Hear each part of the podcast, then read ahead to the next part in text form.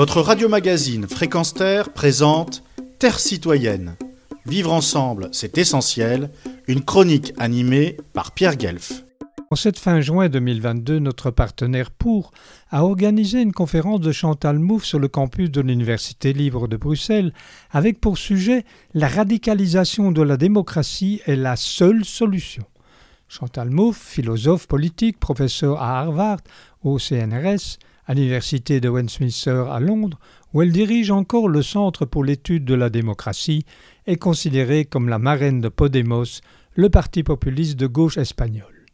Populiste de gauche dans le sens d'idéologie aux valeurs de gauche combinées à l'anti-élitisme et à l'anti-système, parlant aux petites gens, au peuple donc, et qui n'a absolument aucun rapport avec le populisme de droite qui, lui, est xénophobe, raciste, sexiste.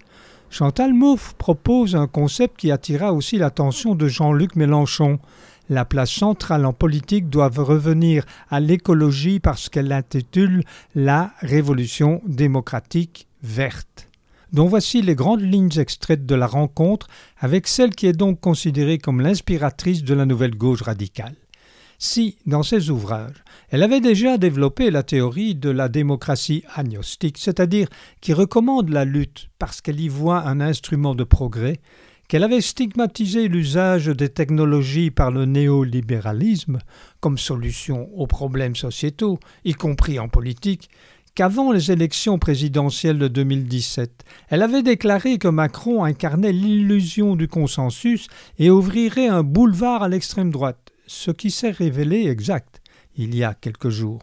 Chantal Mouffe stigmatisa aussi la pseudo-gauche, celle de la social-démocratie, qui n'assume pas radicalité et écologie dans sa politique, ce qui répondrait pourtant aux besoins de la population. Lors de sa conférence, elle souffla donc un vent qui certainement pour la social-démocratie, ne parlons pas de la droite et de l'extrême droite, est considéré comme une tempête. Jugez-en. Des partis dits démocratiques, de gouvernement en somme, ont abandonné la notion de démocratie. Il est cependant bon de rappeler le sens profond de ce terme. La démocratie, c'est le pouvoir du peuple. J'ai été particulièrement interpellé quand elle cita une réflexion de Podemos. On a un vote, mais pas de voix. Elle expliqua encore que la logique libérale s'est imposée à celle de la démocratie, que les prétendus experts politiques ont remplacé les citoyens, et que sous prétexte de modernisation, les partis démocratiques ont accepté les dictats du capitalisme financier. L'inégalité ne touche plus seulement la classe ouvrière, dit-elle, mais également la classe moyenne. Les partis dits démocratiques ont mis en œuvre cette inégalité, d'où, par corollaire, le succès des partis populistes de droite qui ont traduit les problèmes sociaux en problèmes ethniques. Et qu'en est-il du populisme de gauche? Pour elle, ce n'est pas de la pure démagogie, c'est une stratégie de construction de la frontière politique. Ceux d'en bas contre ceux d'en haut, eux et nous. C'est une manière de faire de la politique, c'est la souveraineté du peuple, c'est contre le sexisme, contre le racisme, pour l'écologie. Le populisme de droite construit un peuple dont les immigrants sont exclus, c'est réduire la démocratie aux nationaux, tout le contraire du populisme de gauche. Mais entendons-nous bien, clama-t-elle. La lutte oppose des adversaires, pas des ennemis. Il ne faut pas détruire l'adversaire, et il y a lieu de reconnaître sa légitimité. Le réformisme radical, c'est transformer les rapports de pouvoir, pas les rejeter. Je crois au pouvoir du dialogue avec les gens et non pas de leur asséner une vérité.